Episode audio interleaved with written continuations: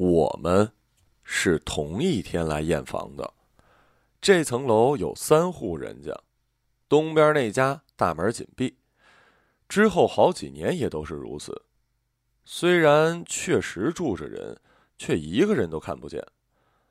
中间是我们面积最小的一间，西边是他们一对老年夫妇带着高大的儿子。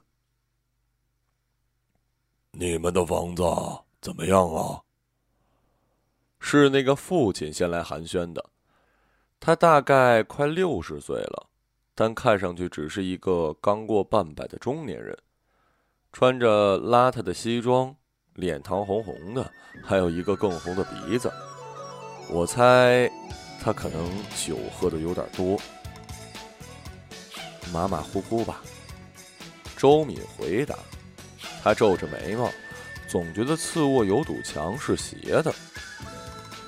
出于一种对邻居喜悦和满足的回应，我们去参观了他们的房子，比我们大很多，南北通透，阳台四四方方，大的过分。真好，真不错呀！哎呀，买的大比较好啊。我们不停的称赞着。那父亲拉开浴室的门，让我们看开发商送的浴缸。我们尴尬的顺便看了看马桶。呵，付了全款。他笑呵呵的说，儿子垂手站在一边。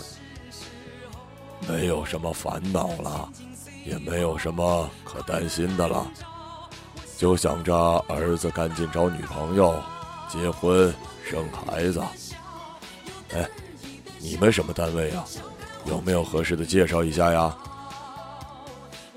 送我们出门的时候，父亲半开玩笑的拜托我们，我竟然真的考虑了这件事儿。男的条件不错，被父亲安排进了银行。长得也还行，这个小区离市区有点距离。我们搬过来之后很寂寞，如果能把朋友介绍给邻居，真是两全其美。周末我邀请了单身女朋友到家里来玩，总说有男生介绍，她才肯从市区坐了地铁又打车来。我们在家郑重的烧了菜，煮了咖啡，买了甜点。怀抱着郊区人民忐忑不安的心情，她进门了，心情非常好。我看见你们隔壁的男生了，正好电梯一起上来。他随之眉开眼笑，没骗你吧？很高呢。先吃饭，一会儿我们去打个招呼，问他要不要一起来喝咖啡。我们心不在焉的吃了饭。都有点急切。出门前，他补了口红，照了十遍镜子。我们一起兴致勃勃地打开门，隔壁凑巧竟也开了门，真是不同寻常的缘分呐！那男生走出来，我们正要打招呼，他后面跟着一个女生。他揽住她的腰，两个人调笑着往外走。看到我们，男生抬手打招呼：“你们也出门啊？”啊，是。我手忙脚乱，把朋友往前一推，正好送客人。客人就这样被送走了，后来再也没有来过。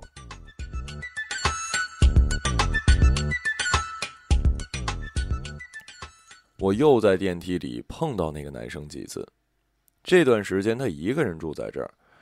仿佛在开 sex party，女生一个接着一个，虽然类型差不多，嗯，穿蓬蓬裙、拎粉红色咪妞咪妞包的那种女生，但高矮胖瘦各不相同。他搂着他们从电梯中高高兴兴的走出来，轻松的跟我打招呼，走进隔壁的房间，关上门，像什么开心城市的宣传片似的。周敏。有点愤慨，他爸还替他白担心呢。原来这么多选择，你就别眼红了吧。我呵斥他。之后一天，我们在路上碰见了他父亲。一个人拎着一袋苹果，无精打采的走到小区里面。为了防止他看见我，我一直远远的走在后面。半路他停下来跟物业打招呼，我从旁边正好要溜过去。哎，他放开了物业，对我大叫一声：“ 好久不见呢！”我连忙笑起来：“哦，我不住这儿，我城里还有套房子。”他提到这些的时候都是很得意的。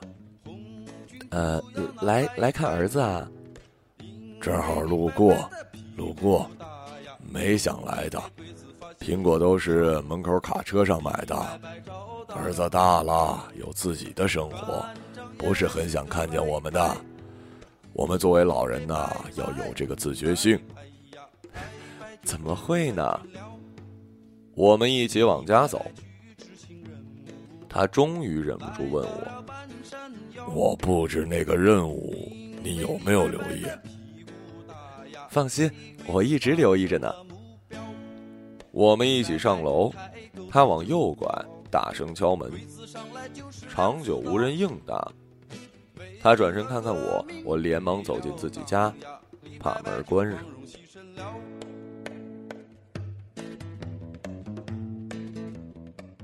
郊区生活闷得要命。我跟周敏偶尔在家沉默的打架，吵架能免则免。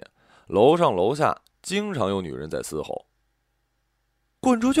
你给我滚！”我不想成为其中一个。我们都是三十一岁，结婚两年，不能说我们是因为三十岁到来的压力才结婚的，但也不能盲目的断定不是。最后不就是这样吗？我们讨论生小孩，讨论了一年，但每次都会及时拿出冈本零点零三。后来索性也不怎么做爱了。小区的第二期开始入住了，这次盖得更高，三十多层，面积更小，总价更低。于是年轻人像货物一样被地铁一箱一箱的运过来。业主论坛上总有人投诉邻居做爱声音太大，接着一批人冲出来说自己那栋也有，都是二期的。一期业主集体沉默了，有人悠悠的说了一句：“一期都老了。”一期充斥着小孩，平均一到五岁。黄昏时，一群老人带着各自的孙辈儿挤在小区的花园中心。小孩们哭喊打闹，老人们疲惫而安静地坐在椅子上。周末的时候，是三十岁出头的父母带着小孩，同样的情景，同样的姿势，两幅场景像是一个漫长电影的开始和结尾。这一天周末的时候，我和周敏被楼下的鞭炮声吵醒了。他愤怒地坐起来。不是禁止燃放烟花爆竹吗？郊区怎么会有人管这个？他往下看了看，今天有人结婚，彩色气球，高高兴兴的年轻人，绑着粉色缎带的高级轿车，各种吵闹声仿佛贴在我们门上。我稍稍打开门看了看，红毯。从电梯扑到了隔壁房间。那个男生结婚了，他父亲兴高采烈的门口张罗，脸更红了，仿佛一大早就喝了一整瓶，开心的有点过头了。儿子则是带着一种无可无不可的表情。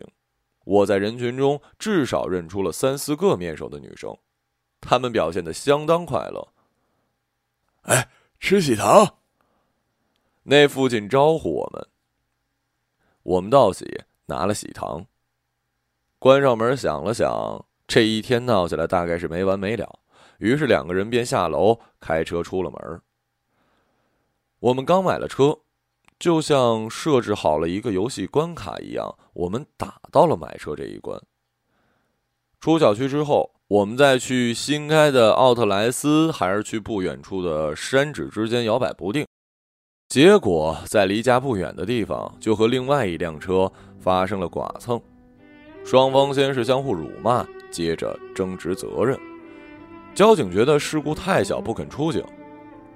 有的经过的车停下来提醒我们，赶紧离开事故现场，靠边停，不要影响后面的交通。于是三方吵架。我往路边走了走。四月的春风从田野吹了过来，离这儿交通要道不远处，竟然是一片麦田。发了一会儿呆，走了。周敏喊我，最后不了了之，各自打电话给保险公司。哎，你就不能跟我站在一边吗？上车之后，周敏气呼呼的问我。不是帮你狠狠的骂了对方吗？但你觉得是我的错吧？他刚非要插进来的时候，你干嘛不让他？我是直行，他变道，为什么我要让他呀？你要是让他一下，就没这么多事情了。他都挤进来了，不是我的错，你都要怪我。我们之间什么时候变成这样了呀？他啪的一声拍在方向盘上。喇叭短促的叫了一声，那一刻，我觉得自己可能永远也笑不出来了。但我浮起笑容，按了按他的手臂。好了好了，不吵了。他不耐烦的挣脱了，我的笑容也随之疏忽消失。我们跟隔壁的新婚夫妇经常遇见，新娘面目模糊，总是一副不太高兴的样子，从来不打招呼。一周有两三次，我们会在早晨一起坐电梯到楼下的车库，但车位隔得很远，他们的车位离电梯比较近，是一辆白色奥迪 A 四，我们则是开黑色简配的福特。周敏经常找机会跟我说想换车。根本没有那个余钱嘛，马上要生小孩了。那到底什么时候生啊？反正就这两年啊，没有钱了。大概半年左右，我后知后觉的发现，隔壁那个妻子的腹部已经非常显眼了。在他们婚礼七个月不到的时候，小孩出生了。看来是奉子成婚喽。周敏跟我讨论，我们或许也应该奉子成婚的。是啊，不然不知道为什么要结婚。我很诚恳的回答。这天晚上我们心照不宣，总要下定决心试试吧。黑暗中他问：“呃，要不要去拿呢？”不要。过了一会儿，我问他。你怎么了？他坐了过来，我也一起坐了起来。我们一起坐在床沿儿。一定是哪里出了什么问题，我怕死了。到底怕什么呢？难道你不怕吗？感觉一切全部要完蛋了。说到底，还是我们太有理想了。其实都是幻想吧。要不我们去东京玩一趟，花光钱回来之后安心生小孩。为什么要去东京啊？近嘛。我们真的开始计划东京之行，办签证什么的，偶尔还能在电梯间碰到那个男生。他胖了很多。头发也油腻了，成了一个真正的已婚男人。不知道他的女同事们现在怎么看他呢？他的父母搬了过来，帮忙一起带小孩，经常争执。他们开着门吵架，东西摔得砰砰响。奥迪车也换了，换成一辆七座的道奇。车子太大，有次在地下车库撞上了升降杆。我们虚伪的走过去，跟着议论和嫌弃了几句地下车库的双层停车系统。周敏此时仿佛有一点点庆幸，我们在别人的疲惫之中竟然开心了起来。有一次晚上，我在黑暗中出门倒垃圾，推开楼道门，却赫然见到有人坐在垃圾桶上抽烟。我这时才想起自己仅穿了背心和内裤，不禁愣住。对方连忙站了起来，一边掐烟一边安慰我：“没事的，没事的。”也可能是说给他自己听的，是隔壁的那个父亲。窗外一闪一闪而过的车灯下，他竟然在哭。我尖叫一声，又拎着垃圾跑回了家。这件事情虽然让我尴尬，但某种程度上深层次的安慰了我。一个本该幸福却似乎怎么都无法幸福的家庭，没有哪里做错了，但事情就是这样。这个世界上本来就没有什么快乐的人，并不多，我们两个吧。我跟周敏快乐的去了东京，疲倦的回来了。生活还是一模一样。连在东京做了些什么，很快都不太记得了。回来一个月之后，口袋里掉出东京的地铁卡，我一个人坐在客厅中间，痛痛快快的哭了起来。所有的梦都破灭了，不是吗？渐渐就不再见到隔壁那对年轻夫妇了。迅速断奶之后。他们就消失了，只剩下爷爷奶奶留在郊区这栋房子里照顾那小孩儿。大概是因为腿脚不灵便，奶奶经常推着小孩在走廊里面。于是东边那家我几乎没有见过的邻居终于出现了，一个高昂的女生在门口叫了一声：“吵死了，下去遛小孩吧。”之后，砰的一声，又关上了。小区中央花坛边总能看到他们的身影，推着小孩跟一群老人聚在一起，言笑晏晏。我开始吃叶酸，少喝咖啡，喝豆浆，检查身体。